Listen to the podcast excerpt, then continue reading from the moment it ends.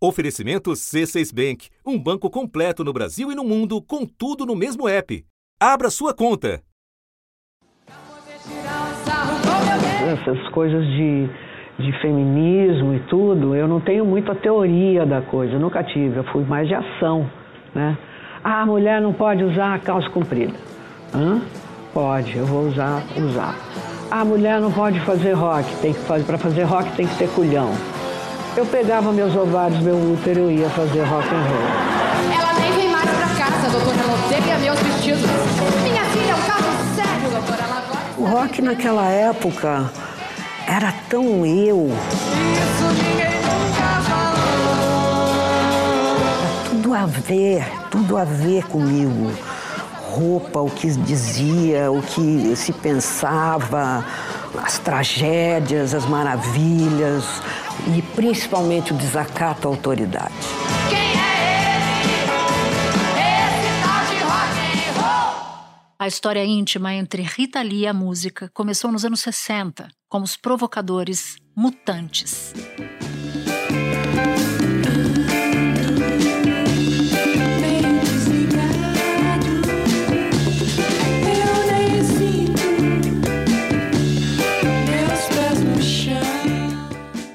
Nos festivais daquela época, os Mutantes se juntariam a Gilberto Gil e a Caetano Veloso, numa mistura estrondosa de rock com tropicalismo, uma espécie de marco da MPB.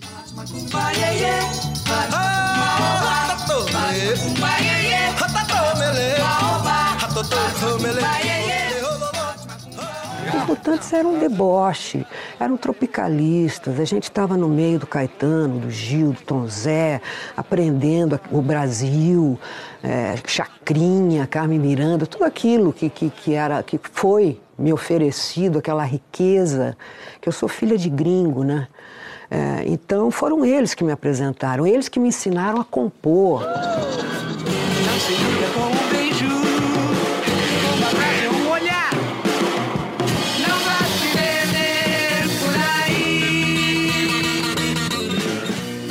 Nos anos 70, Rita Lee foi expulsa dos Mutantes e levou todo o seu calibre criativo para uma carreira solo de mais de cinco décadas. E muito desse sucesso foi criado junto com o amor da sua vida, o musicista e compositor Roberto de Carvalho. Mandei plantar folhas de sonho no jardim do solar. As folhas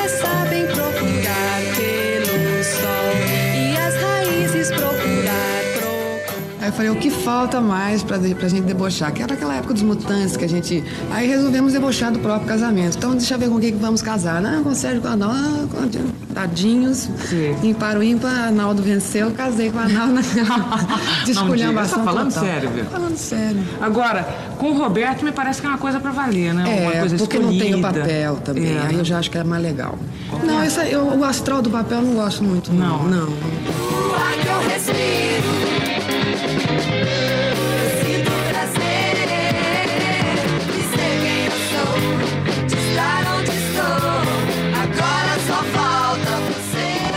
trabalhar em tempo integral de marido? É ótimo. É bom? É bom, é bom porque vai fluindo, não acaba nunca, parece fonte. É, não é? É ótimo. Ter filho, fazer música. Tudo junto. Transar tudo. É o casal que propulsiona o disco voador a funcionar. Então, a, a- a dualidade né, da vida. Rita foi tudo: mãe, mulher livre, dona irreverente do seu próprio corpo, autora de músicas que alcançaram gerações. Ela foi o que desejou ser. A sorte de ter sido eu, de ter sido quem sou, de estar onde estou, não é nada se comparada ao meu maior gol. Sim, acho que fiz um monte de gente feliz. Viveu amores, consagrou-se majestade e enfrentou com impressionante transparência a sua relação com as drogas. Não sou Madalena arrependida, não me arrependo. Acho que as melhores músicas que eu fiz foi sob efeito de drogas e as piores também. Mas é, faz dez anos que eu não tenho controle total das drogas proibidas. Porque se eu não tivesse controle, eu volto pro hospício, porque é uma coisa que eu não tô afim, que é um repeteco também. E assim como em tudo na vida, Rita também falou abertamente sobre a velhice. De repente, eu me vi envelhecendo. E o envelhecer, para mim, foi uma surpresa, porque eu nunca fui velha na vida. E fiquei com vontade de viver minha velhice afastada dos palcos, não, não dividindo isso com o público. Meu jeito de me expressar no palco, é, eu não tinha limites físicos. Eu dava de ponta cabeça, eu caía no chão, eu mostrava a bunda, eu fazia palhaçada, era uma delícia. E como quem vê a morte chegar, mas sem se amedrontar com ela, deixou escrito em sua autobiografia o que ela própria chamou de profecia. Eu peço licença, Rita Lee, para ler alguns dos trechos. Quando eu morrer, posso imaginar as palavras de carinho de quem me detesta. Algumas rádios tocarão minhas músicas sem cobrar jabá. Colegas dirão que farei falta no mundo da música. Quem sabe até deem meu nome para uma rua sem saída. Os fãs, esses sinceros, empunharão capas dos meus discos e entoarão Ovelha Negra. As TVs já devem ter na manga um resumo de minha trajetória para exibir no telejornal do dia e uma notinha no obituário de algumas revistas há de sair. Nenhum político se atreverá a comparecer ao meu velório, uma vez que nunca compareci ao palanque de nenhum deles e me levantaria do caixão para vaiá-los. Enquanto isso, estarei eu, de alma presente no céu, tocando a minha alto harp e cantando para Deus. Thank you, Lord. Finally sedated. Rita também deixou escrito seu epitáfio. Ela nunca foi um bom exemplo, mas era gente boa. Sim, sou muito louca. Não vou me curar. Já não sou a única que encontrou a paz.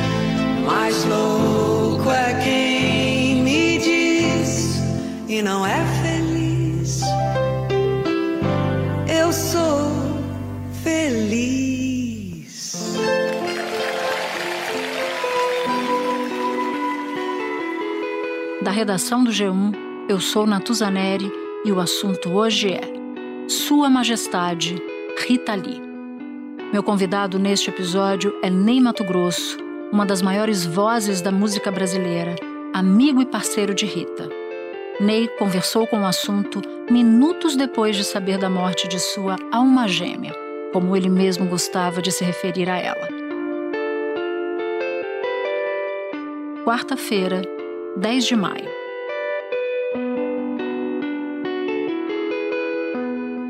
Tá bom, tô perturbado, tá? Tô perturbado com a notícia, sabe? Ah, embora, sim. embora, sabendo que estava doente, né? Sabendo que é uma doença braba, é, mas fiquei muito perturbado. Uma tristeza, uma coisa assim que eu, em geral, não tenho essa essa essa essa reação à morte, tá? Uhum. Como é que você lida com ela? Eu lido com ela com muita naturalidade, tranquilidade, mas agora eu fiquei impactado com isso. Tem uma coisa aqui no meu peito me incomodando, mas tudo bem. É assim mesmo. E por que que você, Ney, considerava a Rita como a sua alma gêmea? Porque, olha, eu sempre admirei a Rita Lee, né? E isso eu, eu só virei artista na década de 70. A Rita Lee já estava aí desde os 60, né? Ela que nasceu no dia 31 de dezembro de 1947, no bairro da Vila Mariana, um bairro tradicional de São Paulo da Zona Sul, família descendente de italianos católicos por parte de mãe e de americanos protestantes por parte de pai. Ela foi uma das mulheres mais influentes do país, uma referência para os guitarristas nos anos 1970. Integrou os Mutantes, ao lado de Arnaldo Batista e Sérgio Dias. Todo mundo que viu aquela garota de 20 anos aparecer com os mutantes para cantar Domingos no Parque com Gilberto Gil no festival de 67 se apaixonou imediatamente. A ruiva e sardenta Rita parecia um anjo, mas sempre foi uma ovelha negra.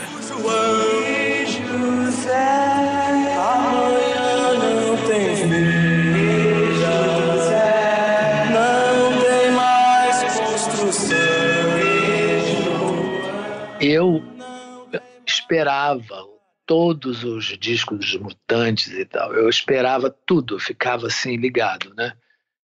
A primeira imagem da Rita, assim, que foi uma, uma, uma, uma pancada na minha cabeça, foi ela de noiva grávida, em, na década de 60. Isso era uma coisa assim tão revolucionária, tão transgressora, sabe? Em sua autobiografia, Rita contou sua vida vertiginosa que a levou à glória, mas também ao poço sem fundo de várias drogas e do alcoolismo. Filme que continuava no repeteco, que eu fui para um hospício e decidi parar realmente com drogas. Porque essa coisa de droga era uma, uma história antiga e não sei o quê, vai parar no hospital, as pessoas acham que é suicídio, não é suicídio, nunca foi suicídio. Era overdose mesmo, fazia limpeza, saía lá bonitinha, paz e amor e tudo. Tô limpa desde que minha neta nasceu. Tô achando isso louco ser careta. É uma coisa que eu nunca experimentei. Então, eu, é, ficou datada a coisa do, do- de droga. Eu vi muito esse filminho. Isso nunca saiu, essa imagem eu sempre, sempre tenho na minha cabeça. E, e aí, quando eu virei cantor, a gente se encontrou algumas vezes, né? E, co- e como é que foram esses encontros? Ah, sempre foi muito, muito afetivo, muito carinhoso, sabe? É, eu um dia desse eu recebi uma foto dela, uma foto que ela, ela fe- tiraram da gente, é, fizeram montaram a vida dela com a Mel Lisboa e eu fui assistir. E aí quando eu me sentei na plateia, ela estava na frente assim, né? Olha, eu não não sabia que eu ia encontrar com ela. Aí na saída ela tiraram uma foto da gente, ela assim, metendo a língua na minha orelha, dizendo que são segredos de liquidificador, sabe? Então é uma coisa assim, é- é- ela tinha essa, essa. Uma vez nós ficamos num camarim, num- numa coisa da MTV, assim, ficamos horas no camarim conversando, sabe? Era assim, era, era, era uma intimidade que a gente tinha sem, sem ter preparação para essa intimidade, sabe? Isso fazia, te fazia se sentir como? me fazia me sentir isso como como uma alma gêmea mesmo assim como por sabe porque ela foi uma transgressora eu sou um transgressor até hoje ela era até agora esse momento não é isso e, e- e isso nos aproximava muito isso nos aproximava muito Rita Lee construiu uma carreira no rock, mas ao longo dos anos flertou com diversos gêneros: bolero, bossa nova, carnaval. Fez parte da Tropicália, o movimento que sacudiu a música e o Brasil.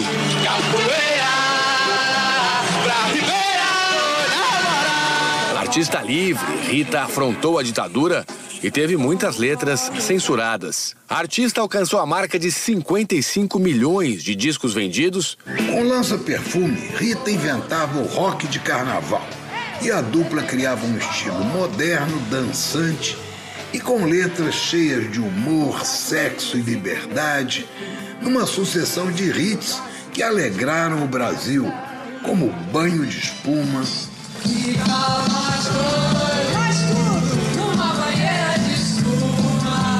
E Baila Comigo. Vai lá comigo. Como se vai. eu tive um sonho uma vez com ela muito louco tá eu vou te contar as pessoas vão até debochar mas eu vou te contar eu tive um Conta. sonho há muitos anos atrás nunca esqueci esse sonho tá Tá. que era assim, eram duas crianças dentro de uma- um, um ambiente completamente fechado, como se fosse uma caverna. O chão era todo de pedras preciosas, assim. Você olhava, o chão era todo de pedras preciosas e as crianças eram eu e ela. Olha que, que sonho louco.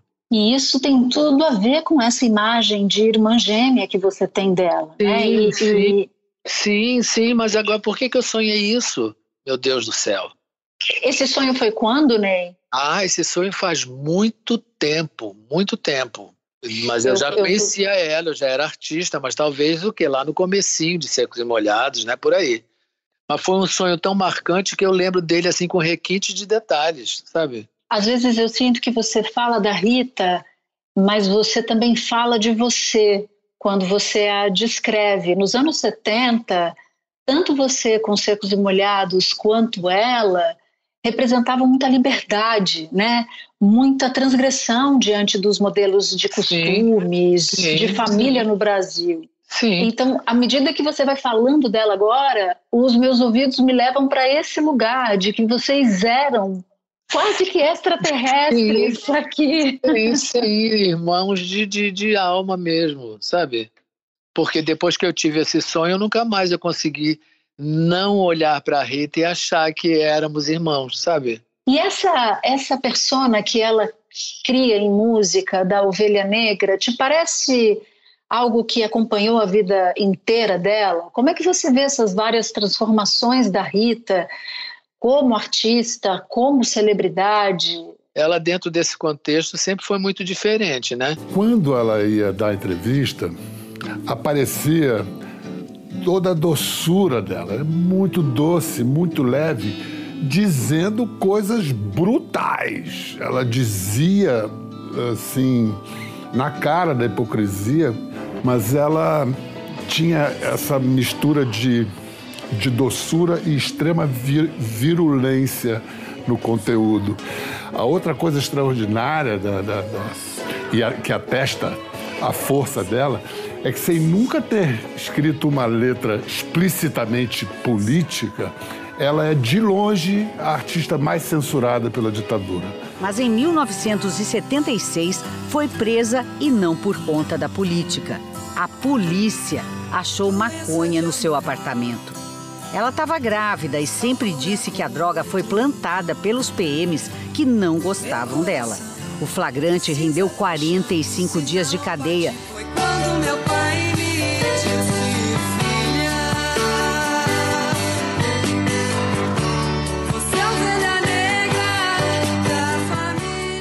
muito diferente no sentido que, mais uma vez, vai nos aproximar. Ambos somos recatados na intimidade. Sim. Né? Mas Muito reservados na intimidade. É, né? é, mas a vida pública é muito exposta, né? E o que, que é isso? O que, que explica isso? Eu não sei, é uma maneira de, de, de, de, viver isso. Eu, eu odiaria viver eh, carregando o, o, o, o personagem, sabe? Eu odiaria carregar esse personagem. Pra, eu seria infeliz se eu fosse obrigado a carregar. Por quê? Porque pesa, sabe? Eu sou, eu sou menos, eu preciso de menos, eu preciso de menos atenção, sabe? É, e o o artista não, o artista se expõe, tá ali no palco, as pessoas pagaram para assistir, então eu vou lá e faço tudo que eu possa fazer para, né? Na verdade, a gente quer agradar a- a- o público, não é isso? Subir no palco e Sim. agradar ao público, né? Mas fora do palco eu não tenho necessidade nenhuma que me, me, me, me, me olhem, me vejam, sabe? E eu vejo isso da Rita também. Ela tinha uma vida pública exposta e uma vida própria preservada, assim, sabe? Espera um pouquinho que eu já volto para continuar minha conversa com o Ney. Com o C6 Bank, você está no topo da experiência que um banco pode te oferecer.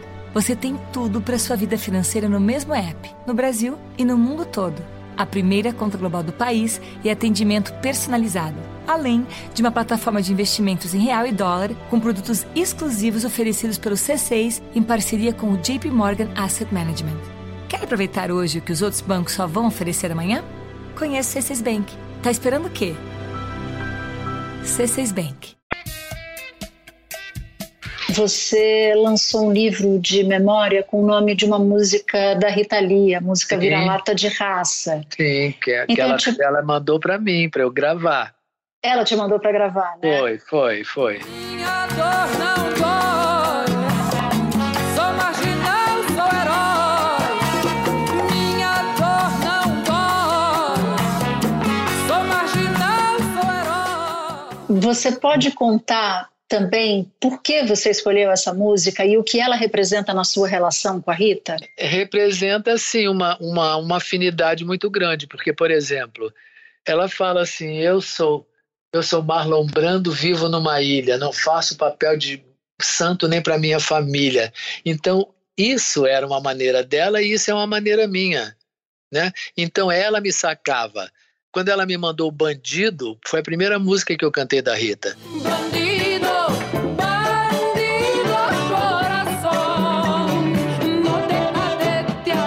Quando eu vi aquela letra, eu disse: Meu Deus do céu, isso, é- isso aí sou, é, sou eu, sabe? Mas era ela também, né? Uhum, uhum. Essa, essa é uma das primeiras músicas que eu me lembro de você cantando.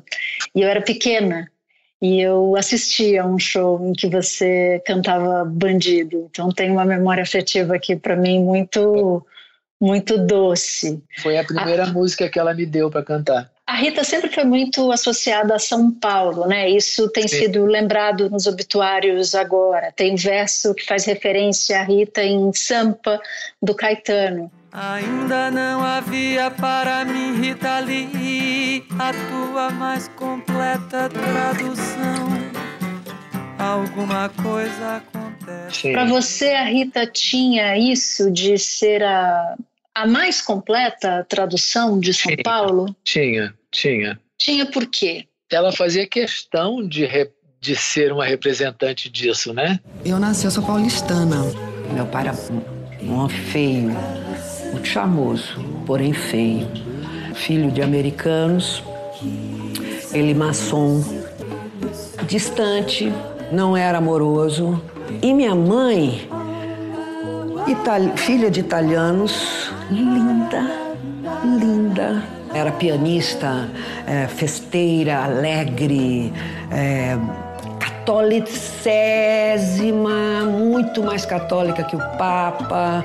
Então, tinha esses dois extremos. Ela, quer dizer, fazer questão não, era verdadeiro para ela ser uma representante de São Paulo, daquela mentalidade de São Paulo, daquela cidade louca que se diz careta, mas que é louca, sabe? É, eu conheci São Paulo nos anos 60 e eu, eu- as pessoas diziam assim, ah, o Rio de Janeiro é uma cidade louca. Eu vi São Paulo, eu disse, louca é São Paulo, sabe? Eu vi co- coisas em São Paulo que eu nunca vi no Rio de Janeiro. E Rita Lee vem dentro desse, desse pacote aí. Ela era a representação disso, sabe? Da, da, da São Paulo desvairada, né? Mais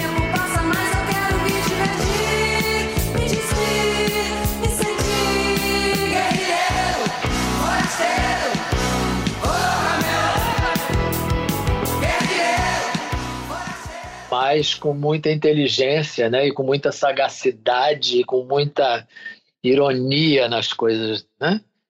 Isso tudo me fazia cada vez mais próximo dela, sabe? E o mundo era melhor com ela, né? Muito melhor, muito melhor.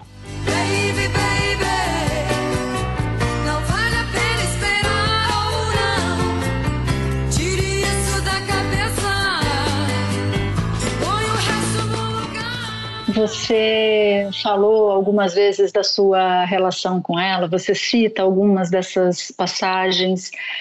São inúmeras, eu imagino, as memórias vividas com, com ela, mas nesse momento, qual é a memória que você vai levar para o resto da vida da Rita? Qual é o momento que vai ficar com você e que ninguém, absolutamente ninguém vai tirar? Tem dois, né? Esse que nós ficamos dentro de um camarim durante horas esperando, né? Para fazer o programa.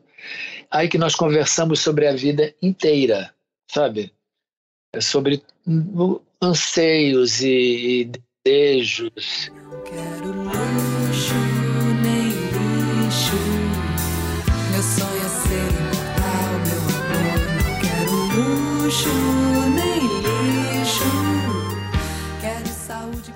E muito, foi muito tempo mesmo. E esse último encontro que foi delicioso, porque imagina a Rita lambendo a minha orelha, eu no meio do, do- sabe, assim, saindo do teatro, ela lambendo minha orelha, dizendo assim, segredos de liquidificador para você. Eu disse, oh, meu Deus do céu, que delícia. O guitarrista virtuose, carioca e bonitão conquistou praticamente à primeira vista o coração da roqueira. Ney Mato Grosso foi o cupido e Roberto Carvalho o amor, o pai dos três filhos, o parceiro dos maiores sucessos. Me vira de ponta cabeça,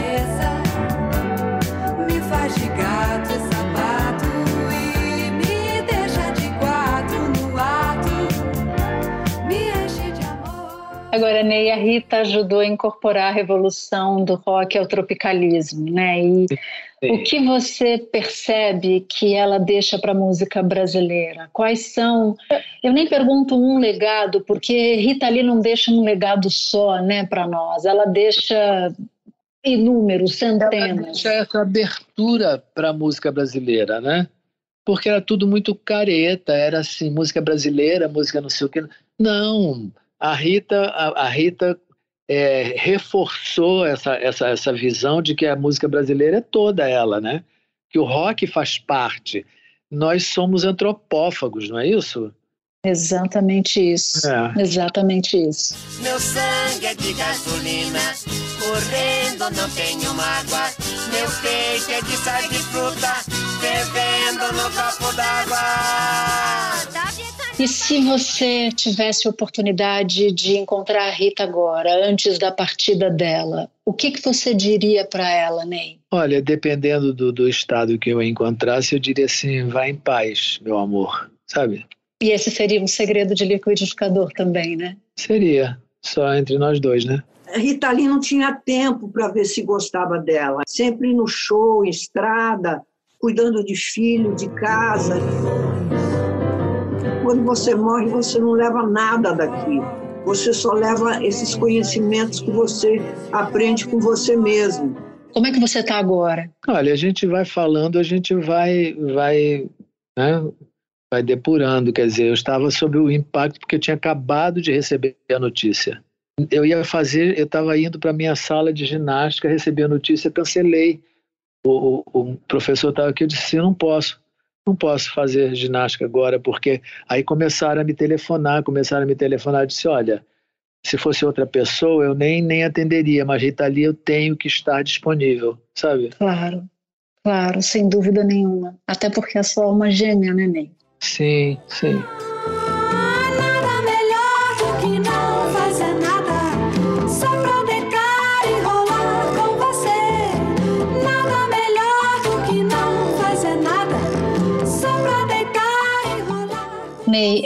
Te agradeço demais. Você, assim como a Rita, fazem parte da, de tudo que nós somos, de tudo que nós somos como brasileiros. A partida, a partida da Rita é, arranca um pedaço da gente. E antes da gente começar a gravar a entrevista, eu dizia para você que três pessoas parece que não são desse mundo: a Rita, o David Bowie e você. E você me deu uma resposta curiosa que eu queria que você contasse para quem nos ouve. Em tese, não- todos nós não somos desse planeta, não é isso? É isso, foi Porque há uma isso. teoria, sim, de que viemos das estrelas e que, e que somos já uma espécie que, híbrida, né? É, é isso. Eu acredito nessas coisas. E a gente volta para as estrelas? Olha, eu acho que sim. Acho que, que bom, nós somos formados por tudo que o universo despeja na Terra, não é isso? Você ainda tem essa vontade de ir em frente e experimentar coisas novas aos 72, 73 anos? Ah, ser abduzida por um disco voador. É essa a sua viagem hoje? Yes! O que, que você acha que você vai encontrar lá? Ah, eu acho que são nossos irmãos das estrelas. Alô, alô, marciano. Aqui quem fala é da terra.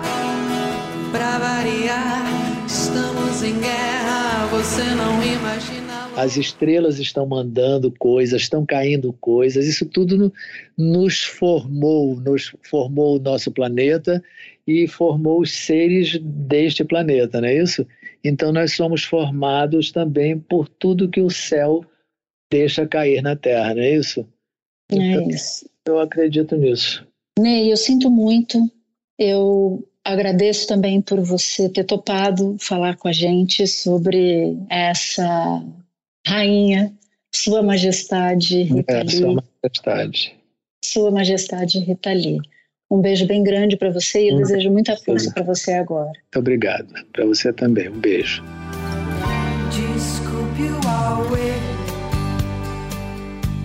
Este foi o assunto, podcast diário disponível no G1, no Globoplay ou na sua plataforma de áudio preferida.